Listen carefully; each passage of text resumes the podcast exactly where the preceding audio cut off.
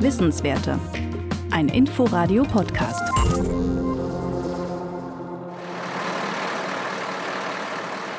Ein LKW parkt vor dem Heizkraftwerk im Berliner Südosten im Stadtteil Adlershof. Nein, das sei kein LKW, sagt Ali Saadat, Ingenieur und Geoenergieforscher am Deutschen Geoforschungszentrum Potsdam. Auf der Ladefläche des Lastwagens läuft ein separater Dieselmotor und am hinteren Ende des Wagens ragt ein Bohrgestänge etwa acht Meter in die Luft. 456 Meter tief haben Ali Saadat, der Geologe Ben Norden, ihre Kolleginnen und Kollegen vom Geoforschungszentrum gebohrt.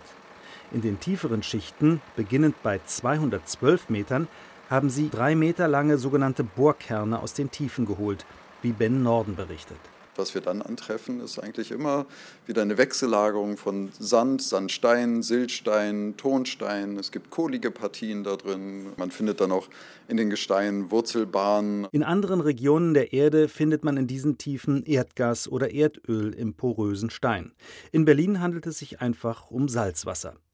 Diese tiefe Salzwasserschicht ist gut abgedichtet durch eine etwa 70 bis 80 Meter starke Tonschicht und kann den Trinkwasservorräten näher an der Oberfläche nicht schaden.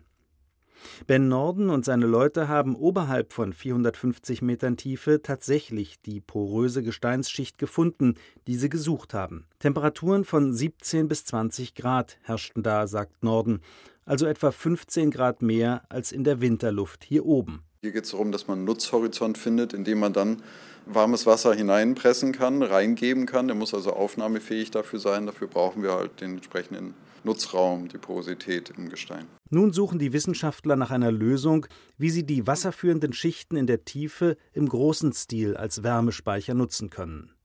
Damit soll künftig Fernwärme für die Stadt Berlin erzeugt werden, erklärt der leitende Ingenieur Ali Saadat. Dass man die Wärme, die man im Sommer, diese Oberschusswärme, in einem saisonalen Wärmespeicher speichert und im Winter nutzt. Das Heizkraftwerk Adlershof erzeugt auch im Sommer Strom und Wärme. Die produzierte Wärme wird im Winter für die Fernwärme genutzt. Im Sommer wird sie dagegen verschwendet und an die Luft abgegeben. Diese überschüssige Wärme wollen die Potsdamer Wissenschaftler im unterirdischen Aquifer speichern, also in der wasserleitenden Gesteinsschicht in ungefähr 300 bis 450 Metern Tiefe. Der Speicher unter Tage hat fast unbegrenzte Kapazitäten. Der erweitert sich einfach, Wasser fließt einfach in dem Horizont weiter, so viel, wie wir einfach da reinpacken.